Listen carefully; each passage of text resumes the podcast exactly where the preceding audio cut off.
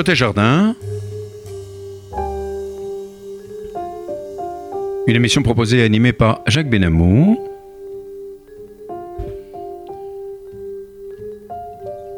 Notre ingénieur du son, Monsieur David Elbaz. Bonjour et bienvenue à nos heures de Côté Jardin sur la radio RCJ 94.8 sur la bande FM. Également par internet euh, sur l'adresse suivante radio-rcj.info, le direct. Et bien entendu, pour ceux qui ne pourraient pas l'écouter en même temps aujourd'hui même, eh bien, ils pourraient prendre ça en podcast radio-rcj.info barre oblique Côté Jardin. Eh bien, chers amis, j'ai le grand plaisir d'accueillir aujourd'hui un, un, auteur, un auteur euh, qui a euh, braver euh, un certain nombre de difficultés. Monsieur Jean-Jacques Walter, bonjour. Bonjour. À l'occasion de la publication de deux de ses livres, le premier, Le Coran révélé par la théorie des codes, Le Coran révélé par la théorie des codes, publié aux éditions de Paris, et le second, les, deux islams, islam des Lumières contre islam radical, de A à Z des 88 points qui font débat. Je vous montre ces livres et véritablement, ils valent la peine. Il faut absolument les lire. Voilà. Alors, Jean-Jacques Walter, vous êtes ingénieur de l'École nationale supérieure des mines de Paris. Vous avez fait une carrière dans la technologie. Vous êtes actuellement directeur de Sainto Pétrole, une entreprise. Euh, hein. vous, êtes, vous avez un doctorat d'État en psychologie clinique de l'Université de Nanterre. Vous avez un doctorat d'État en islamologie de l'Université de Toulouse en décembre 2013. Vous êtes auteur d'une dizaine d'essais publiés par la Table Ronde de Noël, Belfond, édition de Paris et Télémac, et notamment ce que je viens de présenter, le Coran révélé par la théorie des codes, publié par les éditions de Paris, c'est une version grand public de la thèse d'islamologie. Des méthodes mathématiques permettent d'identifier une signature mathématique caractéristique d'un auteur. Elle montre que le Coran a été écrit en plus de 200 ans par une cinquantaine d'auteurs. Et puis le second livre, Les deux islams, publié par les éditions Télémac, ce livre décrit d'un côté les croyances de l'islam traditionnel radicalement incompatibles avec la démocratie et la France. Ces croyances sont partagées par environ 4 millions et demi de musulmans en France et la quasi-totalité des musulmans dans les pays islamiques. D'un autre côté, l'islam des Lumières, développé depuis une vingtaine d'années par des penseurs musulmans en Occident, il est compatible avec la démocratie et la France. Il est soutenu par environ un million de musulmans en France et de rares intellectuels dans les pays islamiques. Alors, l'islam pour parler de la France bien sûr, a une présence de plus en plus marquée en France, comme en témoigne la progression du nombre de mosquées. Il y en avait 100 en 1970, 500 en 1985, 2300 en 2015, aujourd'hui euh, encore un peu plus, et comme l'a souligné récemment le président de la République. Mais malgré le nombre d'articles, l'islam est peu étudié de manière scientifique, sans approximation, démagogie ni tabou. Alors, Jean-Jacques Walter, euh, vous qui êtes ingénieur, vous êtes intéressé à l'islam, à l'islamologie, à l'islam. Pourquoi avoir choisi ce sujet? Parce que c'est un grand défi de notre temps. Mmh. Au siècle dernier, le national-socialisme a fait entre 40 et 50 millions de morts. Les socialismes maoïstes, soviétiques, etc., 85 millions d'après les archives et beaucoup plus d'après la réalité. Et aujourd'hui, c'est l'islam le gros problème. Tous les attentats sur Terre sont faits par des musulmans. Les guerres, que ce soit en Pakistan, que ce soit aux Philippines, que ce soit au Moyen-Orient, sont à composante islamique. C'est un problème intéressant pour notre époque. vital. Et, vous avez été euh, attiré justement par euh, l'acuité de ce problème, le danger que représente euh, justement l'islamisme. Oui pas l'islamisme, malheureusement. On fait une différence entre l'islamisme et l'islam. C'est l'islam traditionnel. Oui. C'est pas du tout une déformation de l'islam traditionnel qui est dangereux. C'est l'islam traditionnel lui-même. Oui, d'accord. Oui, oui, oui. Et alors, euh, euh, vous avez Comment avez-vous euh, procédé pour connaître l'islam? Comment êtes-vous arrivé? Mais qu'est-ce qui vous a, qu'est-ce qui vous a attiré? Quel, était le déclic pour vous? Parce que vous êtes un scientifique, hein. vous êtes un ingénieur des mines. Voyez, alors, qu'est-ce qui vous a attiré là? Alors d'abord, j'ai passé 12 ans dans des pays musulmans. Ah. Le Maroc, l'Algérie, le mmh. Liban. Oui. Et par ailleurs, je pensais qu'on pouvait utiliser les mathématiques d'une manière nouvelle pour comprendre le Coran. Oui. J'ai proposé ce sujet de thèse. Oui. Ça n'a pas été facile. Parce que l'université française, comme toutes les universités européennes, et c'est encore pire aux États-Unis, sont très islamophiles. Et si on veut faire une thèse qui remet en cause certaines affirmations musulmanes, on se heurte à des oppositions violentes. J'ai vu 17 directeurs de thèse possibles avant d'en trouver un qui accepte un sujet qui pouvait mécontenter les musulmans. Et, et qui était ce, ce Le professeur euh, Urvois, à Oui. Toulouse, une des grandes islamologues de France, Oui. c'est oui. elle qui m'a trouvé une école doctorale à Montaigne, à l'université de Bordeaux. J'ai travaillé pendant quatre ans. Au bout de quatre ans, la thèse, était, la thèse était finie. Il y avait un jury de thèse formé avec le professeur Desroches, qui est un professeur au Collège de France, Mhm. avec Mohamed Ali Amir Moezi, qui est un musulman et qui fait partie du CNRS, directeur adjoint, Oui. avec deux mathématiciens de grand talent, puisqu'il y avait une partie mathématique importante. Et paf, j'ai été exclu d'université. Ah bon? Alors la professeure de thèse a été faire une étude en disant mais pourquoi? Eh bien c'est Juppé qui a demandé au directeur, au président de l'académie de rejeter toutes les thèses qui pourraient chagriner des musulmans. Manifestement, il ne sait pas ce que c'est que les libertés. Manifestement, il ne sait pas ce que c'est que les franchises universitaires. Ne m'a pas gêné. On a transporté le jury à Toulouse, l'université de Toulouse. Parce que ça devait, être à, même- ça devait être à Bordeaux, alors. ça devait être à Bordeaux. Oui, bien sûr. Ça a été fait à Toulouse avec le même jury et le même jour. Ouais. Et cette thèse, elle n'est pas si mauvaise dans la mesure où il y a 11 000 thèses qui sont publiées chaque année en France. Mhm. Il y en a une centaine qui sont publiées sous forme de livres. Oui. J'ai été dans la centaine. Ouais. Et il y en a une sur les 11 000 où l'auteur, c'était moi-même dans ce cas, a été invité à un congrès international immédiatement en Allemagne Mhm. pour exposer les résultats. Oui. Pas si mauvaise si une sur 11 000 seulement est invitée c'est la mienne. C'est extraordinaire, c'est vraiment extraordinaire. Alors, la, la vôtre, c'est le Coran révélé par la théorie des codes. Le Coran révélé par la théorie des codes. Alors, euh, que- que- quel est le schéma de votre thèse, là, si on, si on peut y pénétrer? Alors, la théorie des codes a été inventée pendant la dernière guerre mondiale Mhm. pour déchiffrer les messages secrets euh, allemands. Oui, bien sûr. Ensuite, ça a été étendu et maintenant elle est répandue partout. Par exemple, dans les machines à traduire, ou bien les grandes oreilles américaines Oui. recueillent chaque jour Oui. 60 millions de mails. Waouh Elles accumulent 3 ans, ça fait plus de 60 milliards de mails. Mais comment faire pour interpréter tous ces mails Eh bien, c'est la théorie des codes qui le fait en automatique. Et elle a beaucoup d'autres usages. Expliquez-nous un petit peu. Un des usages, celui que j'ai utilisé, c'est qu'on peut extraire d'une page une signature mathématique. Et si on a ensuite une deuxième page, on peut savoir si c'est le même auteur ou pas le même. C'est un peu comme une goutte de sang. Il y a une signature biologique sous forme d'ADN. Si on vous donne une deuxième goutte de sang, vous pourrez dire si c'est le même, la même personne ou pas. Et en appliquant ça au Coran, on découvre qu'il y a 50 auteurs différents et que ça a été rédigé sur un peu plus de deux siècles. C'est c'est quand même incroyable. On vous dit que le Coran, c'est révélé, c'est donné directement par, euh, par Allah, par Dieu. euh, et, et- et vous dites, vous, et alors que- que- comment vous avez fait pour, pour découvrir un petit peu tout ça? Sur deux siècles, euh, les, les recherches que vous avez faites sont monumentales. Oui, j'ai fait beaucoup de recherches parce que tous ces auteurs sont mélangés. On a mélangé tous les versets, c'est dans un désordre le Coran énorme que tout le monde a remarqué. Ouais. Donc, tout le monde, re- tous ceux qui le lisent. Oui, bien sûr. Oui, bien sûr. Mais ça se voit, même les musulmans savent que c'est très désordonné. Ah bon, carrément, oui.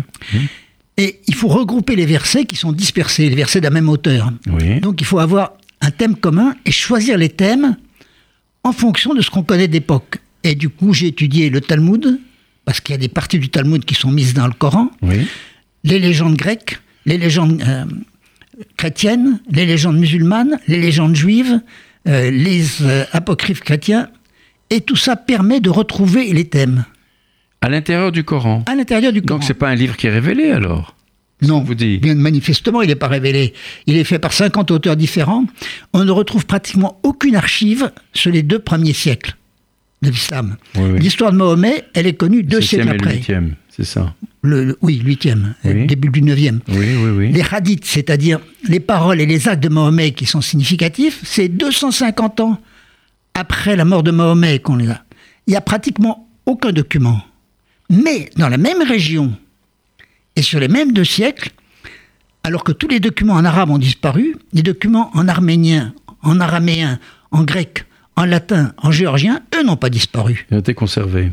Ah oui, ça veut dire qu'ils ont été détruits, les autres. Ils ont été détruits pour masquer la confection de l'islam et la confection du Coran sur deux siècles.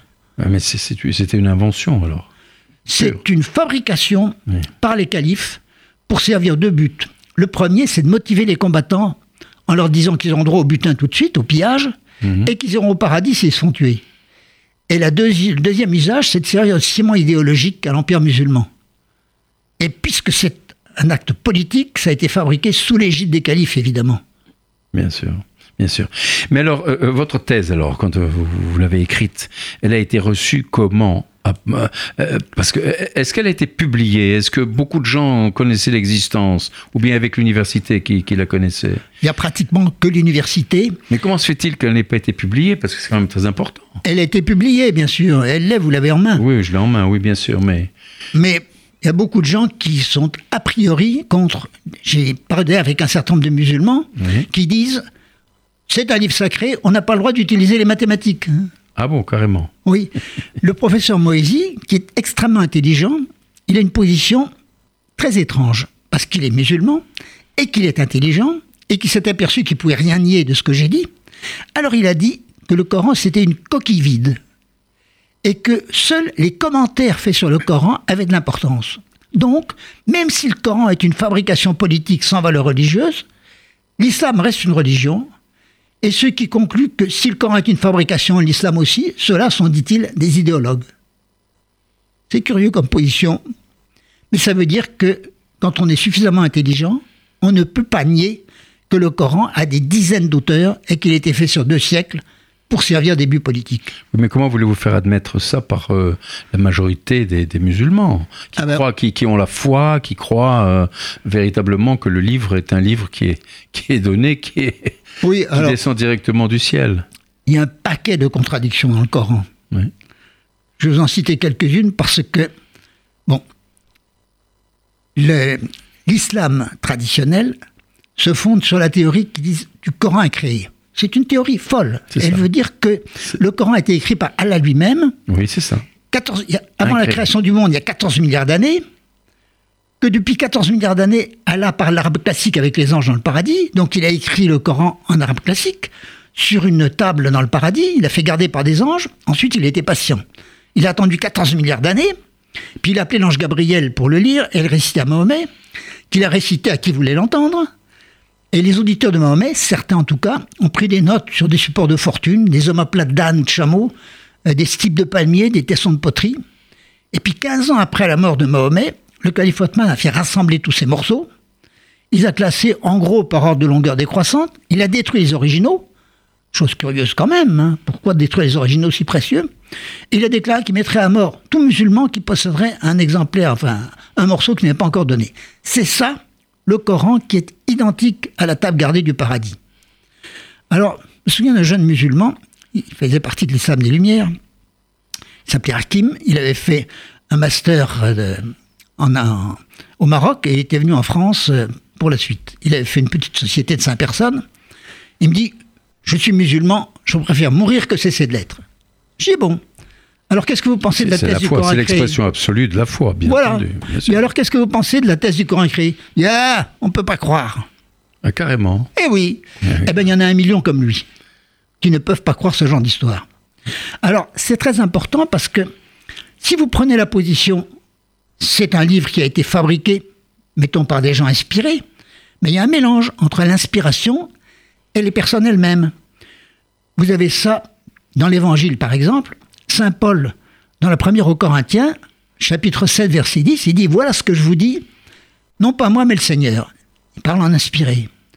Deux versets plus loin, il dit Voilà ce que je vous dis, non pas le Seigneur, mais moi. Il parle en homme. Et les Juifs, comme les chrétiens, ils font chaque fois la différence qu'est-ce qui est inspiré et qu'est-ce qui vient du temps. Et les musulmans adeptes de l'islam des Lumières, ils font la même différence. Oui. Et ils disent il y a des versets qu'il faut rejeter. Oui. Oui, mais alors, euh, justement, là, euh, si vous voulez, par exemple, euh, quand vous parlez des Juifs et le Coran, là, euh, la première accusation du Coran contre les Juifs est qu'ils auraient falsifié leurs écritures.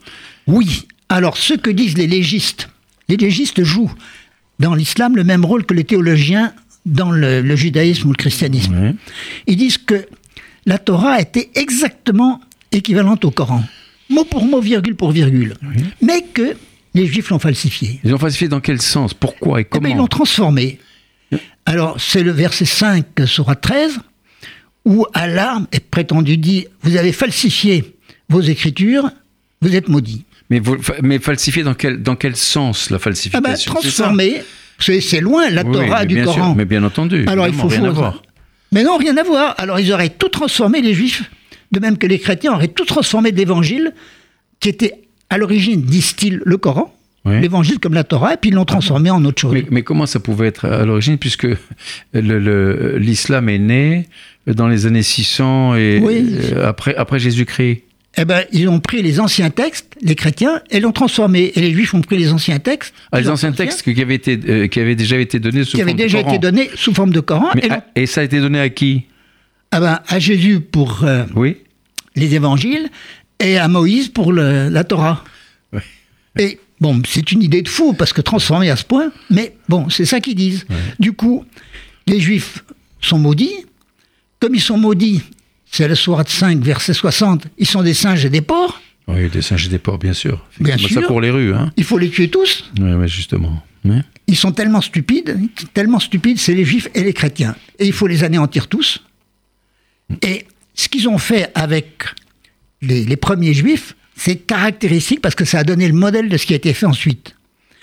Il y avait trois tribus juives, d'après ce que raconte l'islam à Médine. Les deux premières, on leur a tout pris, mais ils ont sauvé leur vie en partant. Mais la troisième, Mahomet était plus puissant. Non seulement il leur a tout pris, mais il a égorgé tous les hommes, il a transformé toutes les femmes juives en esclaves sexuels, et il a transformé les enfants en, en esclaves islamisés de force. Et un peu plus tard, dans l'oasis de Kaïbar, qui était une oasis juive, il a dominé l'oasis. Il voulait des impôts. Alors il n'a pas tué les juifs parce qu'il voulait des impôts. Mais il leur a dit, vous rachetez votre vie, qui m'appartient, en payant un impôt tous les ans. Alors si le juif ne pouvait pas payer, on vendait sa femme et ses enfants. Si ça suffisait pas, on le mettait à mort. Et Mohamed s'est réservé le droit de mettre à mort tous les juifs, sans faute de leur part, juste s'ils le décidaient. Et c'est ça qui a servi ensuite de base pour le statut des dhimmis, c'est-à-dire les chrétiens et les juifs. Plus des tas Il fallait qu'ils achètent leur liberté. Ils rachètent leur vie. Leur vie, même, Leur pas, vie. leur, même pas leur liberté, parce qu'ils Oui, ne pouvaient pas faire ce qu'ils voulaient, bien sûr. Non, absolument. Ils sont privés de tous leurs droits politiques, de la majorité de leurs droits civils. Ils doivent habiter des maisons plus petites que celles de leurs voisins musulmans. Ils n'ont pas le droit de monter sur une monture noble, un cheval ou un chameau, mais seulement un âne, seulement dans la campagne, pas avec une selle, mais avec un banc, enfin bref. Et la grosse différence avec Hitler, c'est qu'Hitler a imposé aux juifs une étoile jaune. Les musulmans, c'est pas ça du tout. C'est un disque jaune. Et pour les chrétiens, un disque bleu. Vous voyez la différence Alors, simplement pour nos amis auditeurs qui prennent euh, notre émission en cours de route, je rappelle que je reçois euh, Monsieur Jean-Jacques Walter, qui est un spécialiste de l'islam, auteur d'une thèse extraordinaire sur, sur l'islam et auteur de deux livres. Le premier, Le Coran révélé par la théorie des codes, publié aux éditions de Paris, je vous le montre. Le Coran révélé par la théorie des codes. Et le second, les deux islams, euh, islam des Lumières contre islam radical, de A à Z, les 88 points qui font débat. C'est absolument passionnant, publié aux éditions Télémac et qui est en cours de réédition, celui-là, Oui, le second, qui va, qui, qui, qui va, qui va bientôt paraître euh, dans, dans, quel- dans quelques jours. Voilà. Dans quelques jours. Voilà. Écoutez, alors donc, euh, Jean-Jacques Walter, c'est vraiment passionnant ce que vous, vous dites là. Alors, euh, donc votre deuxième livre, les, les deux islams. Alors, e- expliquez-nous un petit peu. Alors, il y a un certain nombre de musulmans qui se sont rendus compte que l'islam traditionnel était impossible. Oui. Et qui ont essayé de faire ce qu'ils ont appelé un islam des Lumières. Les Lumières, c'est celle du XVIIIe siècle, c'est-à-dire les droits fondamentaux.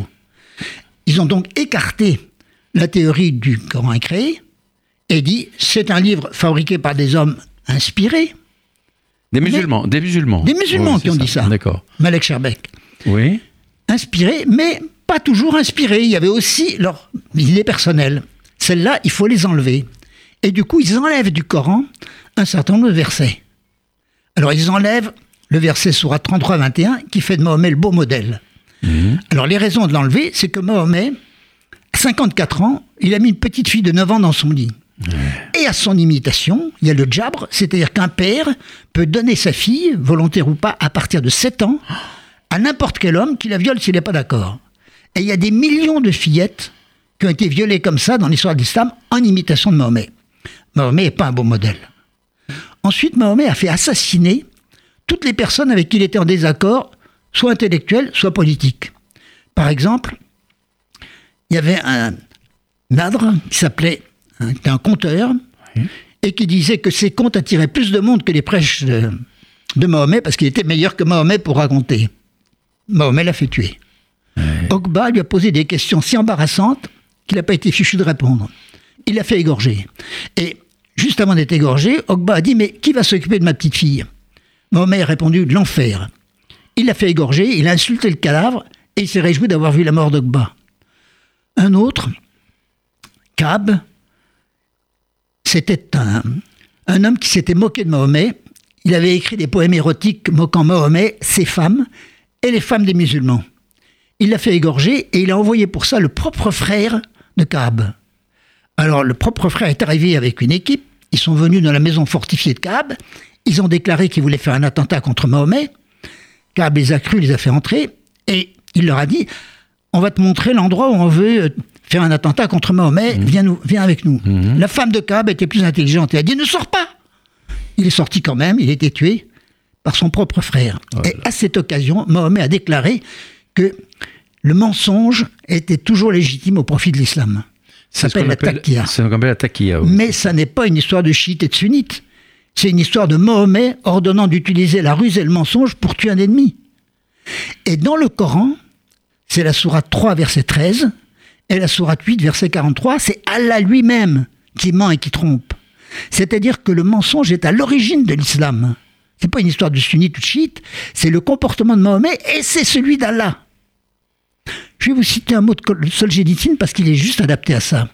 Solzhenitsyn disait que le pire du régime socialiste, ça n'était pas l'infortune matérielle, bon, elle était grave, Oui, bien sûr. Ça n'était pas la privation de liberté, c'était l'océan du mensonge dans lequel ils vivaient. Eh bien, l'islam, il y a la même infortune matérielle parce qu'ils sont très pauvres, hors pétrole, il y a la même privation de liberté, et il y a l'océan du mensonge parce que c'est Allah lui-même qui ment. Oui, mais comment, comment Allah, par définition, Dieu, peut-il mentir? Et quelle preuve a-t-on? Et quand on parle du paradis, ça, j'aimerais bien que vous t'expliquiez un petit peu pour nos auditeurs, c'est quoi le paradis? Qui est venu pour expliquer ce qui se passait là-bas L'histoire des 72 vierges, etc. Comment est-ce que ça se passe là, Jean-Jacques Voltaire? Comment peut-on arriver à, à- à ce niveau de, de- de crédulité? Alors, en ce qui concerne le mensonge d'Allah, je ai cité les sourates, Oui. vous savez. Il ment pour Et favoriser les musulmans. En ce qui concerne le paradis, alors là, c'est une chose intéressante parce qu'à peu près 30% du Coran est incompréhensible. Donc on a dû faire des conjectures, et ça a duré à peu près 1000 ans pour faire des conjectures qui paraissent acceptables. La raison pour laquelle c'est incompréhensible, c'est qu'il y a une autre langue derrière le Coran, qui n'est pas l'arabe. D'après les musulmans, c'est soit l'arabe parfait du paradis, soit l'arabe euh, de la Mecque. Oui, mais toujours ce fameux paradis. Eh bien, dans le, le texte du Coran, il est dit que les élus auront du blanc gonflé. Du blanc, pardon? Blanc gonflé. Du blanc gonflé. C'est Ouais, quoi ça, le blanc Ah bah ça c'est curieux. Alors il a fallu des interprétations. C'est quoi ça? Alors blanc, ça se dit our, qui veut dire pur par extension. Alors on a dit que dans les interprétations, que pur ça voulait dire jeune fille. Il n'y a Ah. rien dans l'islam, dans la langue qui justifie ça, mais on a dit qu'ils ont... Bon, c'était quand même triste d'avoir 70 jeunes filles obèses puisqu'elles étaient gonflées. Alors on a dit une nouvelle interprétation. Elles ne sont pas gonflées tout entières en étant obèses, juste gonflées des seins. Elles ont des gros seins.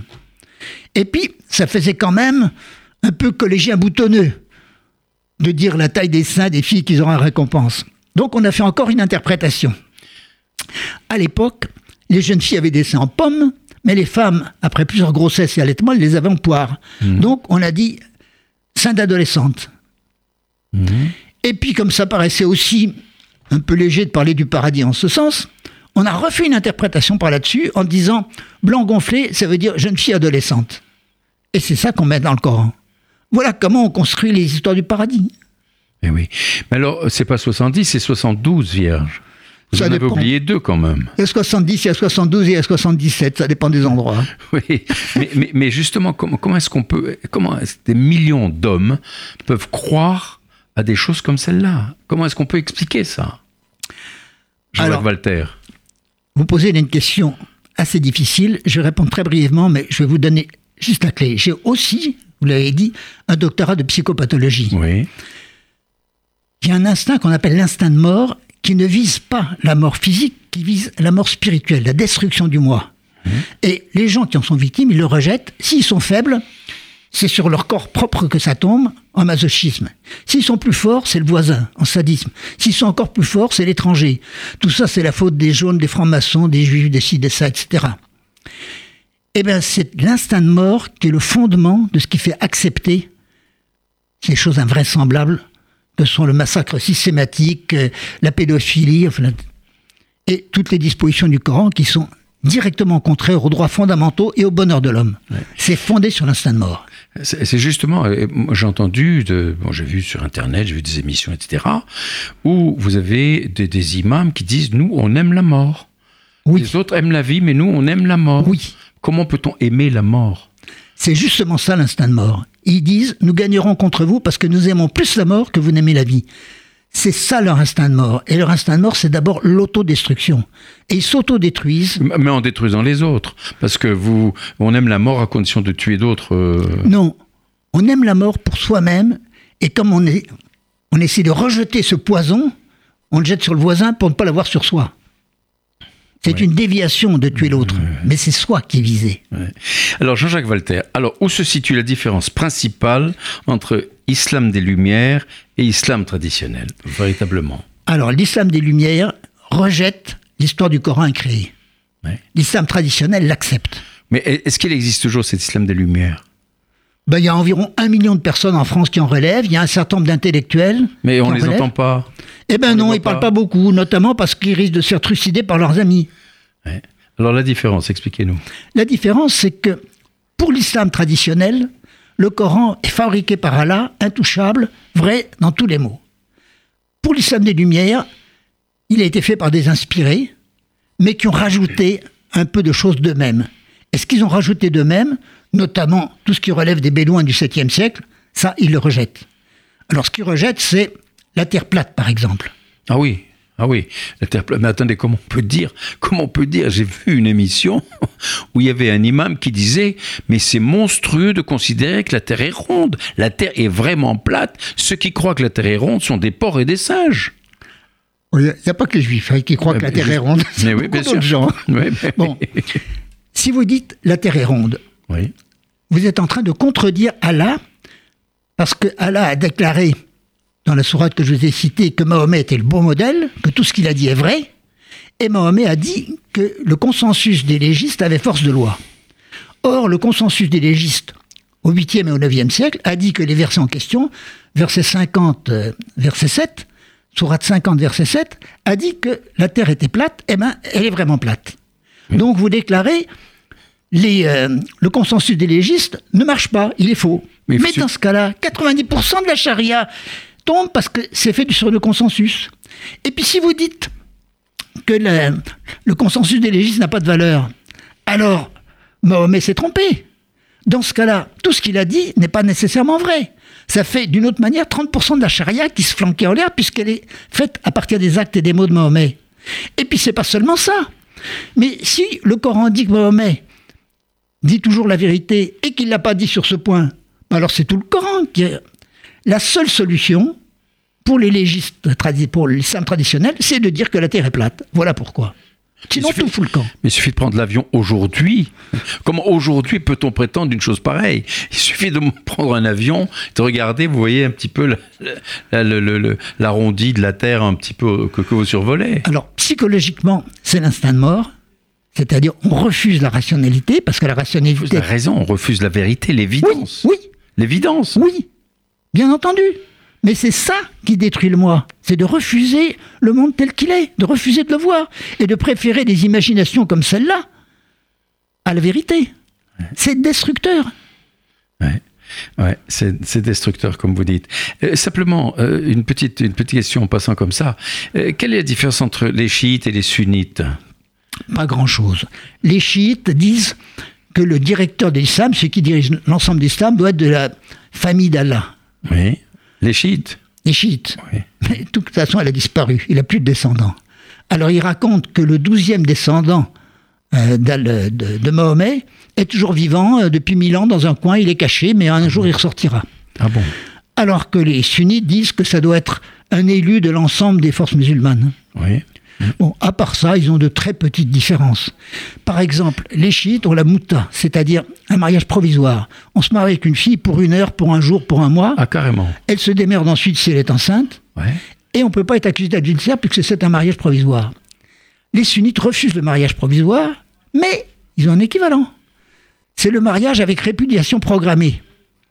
C'est-à-dire qu'un mari a toujours le droit de répudier sa femme. Il prend la décision de la répudier, mais il lui dit pas au moment du mariage. Mais une heure, un mois ou euh, etc. plus tard, il lui dit Tu sais, j'avais pris la décision de te répudier, tu fous le camp. Oui, mais elle devait le savoir quand même. Ah, lui, il le sait, mais elle, lui- Mais elle, elle- non, elle lui dit pas. Non, mais, mais puisque, puisque c'était dans les textes, c'est écrit dans, dans, dans les textes, non dans... Alors, ce qui est écrit dans les textes, c'est qu'un mari a toujours le droit de répudier sa femme Oui. sans justification. Ben, justement, donc la femme, au moment où elle se marie, elle sait qu'à un moment donné, elle peut être répudiée. Absolument. Oui. Et, et- mais alors, vous dites qu'il y a très peu de différence entre les chiites et les sunnites, mais il y a une haine viscérale entre Oui. les deux, Très violente. entre les, les deux courants là. Très violente. Et, et- et comment ça va finir ça? Jean-Jacques Voltaire, dites-nous un peu. Alors, les sunnites avaient voulu éliminer au départ les idées chiites. Donc, ils ont trouvé une méthode qui leur paraissait expédiente, c'était de tuer tous les chiites. Ah, carrément. Carrément. Alors, les chiites ont profité du mensonge à l'aide, etc., pour dire on a le droit de mentir, on dit qu'on est sunnite alors qu'on reste chiite. Ensuite, ce mensonge s'est généralisé, et grâce au verset où Allah est le menteur, ça s'est généralisé à tout l'islam. Mais ça a laissé des traces, cette tentative d'assassinat global de tous les chiites. Ils sont quand même 15% de, de l'ensemble des musulmans. c'est- ce que je voulais vous demander. Quelle proportion y a-t-il de 15% à peu près, c'est-à-dire de l'ordre de 200 millions. 200 millions oui, Oui. sur, sur un milliard et demi pratiquement. Voilà. Oui, c'est ça. Oui. C'est extraordinaire. Eh ben, à force de les tuer, au fil de l'histoire, ils ont détruit tous les écrits chiites, tous les Corans chiites, qui étaient différents des Corans sunnites, ont disparu. La plupart des écrits chiites ont disparu, pas tous, mais un grand nombre. Et tout ça, ça a développé une haine qui continue aujourd'hui. Ouais. Alors, on, on dit que bon, les musulmans disent que Mahomet était l'être parfait. Le, Oui, le bon modèle. le bon modèle. Et on parle du voyage de Médine à Jérusalem euh, sur un cheval ailé, c'est ça? Alors, Alors, euh, qu'est-ce qui s'est passé exactement Vous qui êtes euh, au courant de tout? alors J'ai va, l'impression que, que vous avez assisté, moi, à tout ça, en vous écoutant. on va parler de Jérusalem. Oui, Parce justement. que le voyage en question, Mm. ça concerne Jérusalem. Oui. Qu'est-ce que disent les musulmans pour dire que Jérusalem est leur ville Et qu'est-ce que disent les juifs pour dire que c'est leur ville? Alors, première chose, vous entendez partout, les trois monothéismes, les chrétiens sont en dehors du coup. Les chrétiens veulent venir prier librement Point. à Jérusalem. Tout à Ils n'ont rien à faire du territorial. bien sûr. Les juifs, eux, il faut observer que ça a été leur capitale pendant mille ans avant notre ère, Oui. et que depuis, ils ont toujours été, sinon majoritaires, du moins plus nombreux que tous les autres. Leur nombre a diminué peu à peu à cause de la pression musulmane, et puis elle a commencé à remonter à la fin du XIXe siècle avec les aliyahs. Donc le minimum de présence juive, c'était vers le milieu du XIXe siècle. Oui. Il y a des recensements turcs Oui. qui ont été faits en 1844. À Jérusalem, il y avait 7000 juifs, Oui. il y avait 5000 musulmans et 3500 chrétiens. Mhm. C'est-à-dire que les, Les musulmans étaient minoritaires. étaient minoritaires. Les juifs ne faisaient pas plus de 50% puisqu'il y avait les chrétiens, mais les judéo-chrétiens, ils étaient écrasants. Et ça a été toujours le cas avant, puisqu'il y avait plus de juifs avant, et après à cause des aliyahs. Jérusalem n'a jamais été une ville à population majoritaire musulmane. Elle était une ville juive occupée par les musulmans, occupée militairement. Mhm. Ce que disent les juifs pour Jérusalem, c'est que pendant 3000 ans, ils ont été les plus nombreux dans Jérusalem, que ça a été pendant 1000 ans leur capitale, que ça a été pendant 2000 ans le centre de leur prière. Ça pèse lourd. Mais oui. Ce que disent les musulmans, c'est cette histoire de cheval. Oui. Alors, un beau jour, à la Mecque, l'ange Gabriel est arrivé au milieu de la nuit, il a fait un trou dans le toit, il a tiré Mahomet de son pieu, et il lui a montré une monture qui s'appelait Bourak, qui était intermédiaire entre l'âne et la mule, avec une tête de femme et des ailes. Mahomet est monté dessus, et la monture est partie jusqu'à euh, Jérusalem, à vitesse supersonique d'après le temps qu'il a mis. Il est arrivé et il a prié dans le temple. Alors le temple, Dans le temple de Jérusalem, bien sûr. oui, seulement le temple de Jérusalem était dé- détruit depuis l'an 70. Ben oui. Et la mosquée euh, du Roc, elle n'était pas encore construite. Donc c'était aussi ce cheval supersonique, une machine à voyager dans le temps. Bref, Mahomet a prié dans le temple. Ensuite, il a mis le pied sur le roc euh, qu'il y a sur le mont du temple et qui est celui où Jérusalem avait, où euh, Abraham avait envisagé de célébrer son, de sacrifier son fils. et il a donné une forte poussée, tellement forte que son pied s'est enfoncé dans le rocher et on voit toujours l'empreinte du pied de Mahomet sur le rocher. Il a sauté dans le paradis, il a conféré avec tous les gens qui étaient là, il a été si près du cabinet de Dieu qu'il a entendu la plume de Dieu qui grinçait sur le parchemin pendant qu'il écrivait ses décrets. Et puis il est revenu, il est arrivé à, la Mecque, toujours sur son cheval supersonique. Et l'ange Gabriel a bouché le trou de manière si merveilleuse qu'on pouvait rien voir le lendemain. Voilà pourquoi Jérusalem est une ville sacrée pour les musulmans. Alors quand vous avez mais, mais dans le Coran, à aucun endroit on parle de Jérusalem. Autant on parle de Mecque, Médine, mais dans le Coran, Jérusalem, la ville de Jérusalem n'est pas citée. Alors on parle de voyage nocturne et de la mosquée très éloignée. Oui, mais on n'a pas cité le mot Jérusalem. non, le mot Jérusalem n'y est pas, mais le mot de mosquée très éloignée a été interprété comme celle de Jérusalem. Oui, mais quand il est arrivé, elle n'existait pas encore, la mosquée Al-Aqsa. Mais non, c'est pour ça que je vous dis que c'était une machine à remonter dans le temps. Ah ou bien c'était l'ancien temple, six siècles plus tôt, ou bien c'était la mosquée euh, du temple un siècle et demi après. Mais c'était à la fois un cheval supersonique et un cheval à remonter dans le temps. Voilà pourquoi les musulmans prétendent avoir des droits sur Jérusalem. Alors d'un côté, vous avez 3000 ans de présence juive où ils ont été le plus important des groupes, et de l'autre, vous avez cette histoire de cheval. Et eh ben, celui qui pèse lourd, c'est évidemment la, la, position juive. Mais justement, euh, compte tenu de l'histoire, alors quel statut vous semble souhaitable pour Jérusalem? Ben, Juif. Oui, c'est ça. Exclusivement juif. C'est une évidence. Mais bien sûr c'est une évidence. Ouais, ouais. La ville de Jérusalem doit être une ville juive, capitale de l'État juif, où les juifs viennent prier devant le mur. Et j'irai plus loin. Vous savez que sur l'esplanade du temple, il y a deux mosquées. La mosquée du Rocher. Bon. Oui.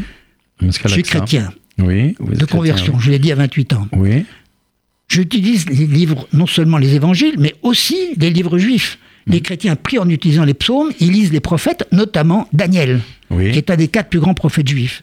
Et Daniel parlait du temple, de l'esplanade du temple occupée par des ennemis des Juifs.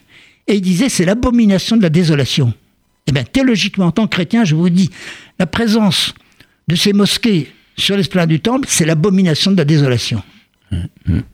Alors, euh, on entend beaucoup dire euh, actuellement, enfin partout dans les, dans les milieux bien pensants, que l'islam est une religion de paix et d'amour. Alors, qu'est-ce que ça vous inspire? L'islam le nouvel islam, l'islam des Lumières, oui. oui. Mais l'islam traditionnel, non. L'islam traditionnel n'est pas une religion de paix et d'amour, puisqu'il y a 185 versets qui prônent la guerre.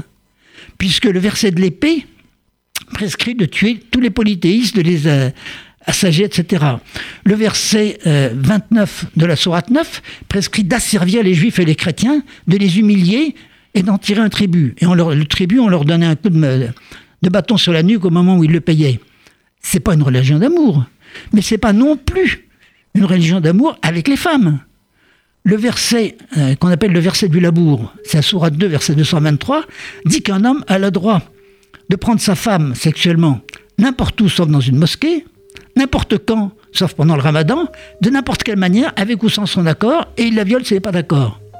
Et à cause de ce verset et d'autres semblables, il y a quelque temps, il y a un musulman qui voulait coucher avec sa femme, elle ne voulait pas, il lui a arraché les yeux. Oh il n'aurait jamais fait ça s'il n'y avait pas eu ce genre de choses. Dans le verset euh, Surat 4, verset 40, euh, 38, il est dit qu'un homme doit battre sa femme, non pas si elle désobéit, mais si le mari pense que la femme penserait à désobéir. Bon, c'est pas une religion d'amour qui met la femme dans cet état de servitude. Oui, il y a un dicton qui dit quand tu rentres chez toi le soir, tu bats ta femme. Si toi tu sais pas pourquoi, elle elle sait pourquoi. Eh bien voilà, c'est d'origine islamique, c'est le verset Surat 4, verset 38.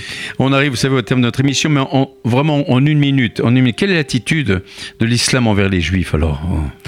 Elle est d'une haine extrêmement violente, totalement irrationnelle, et qui dépasse tout ce qu'on peut imaginer. Entre les juifs et les Allemands, il y a quand même le souvenir de la Shoah. Ils se sont réconciliés.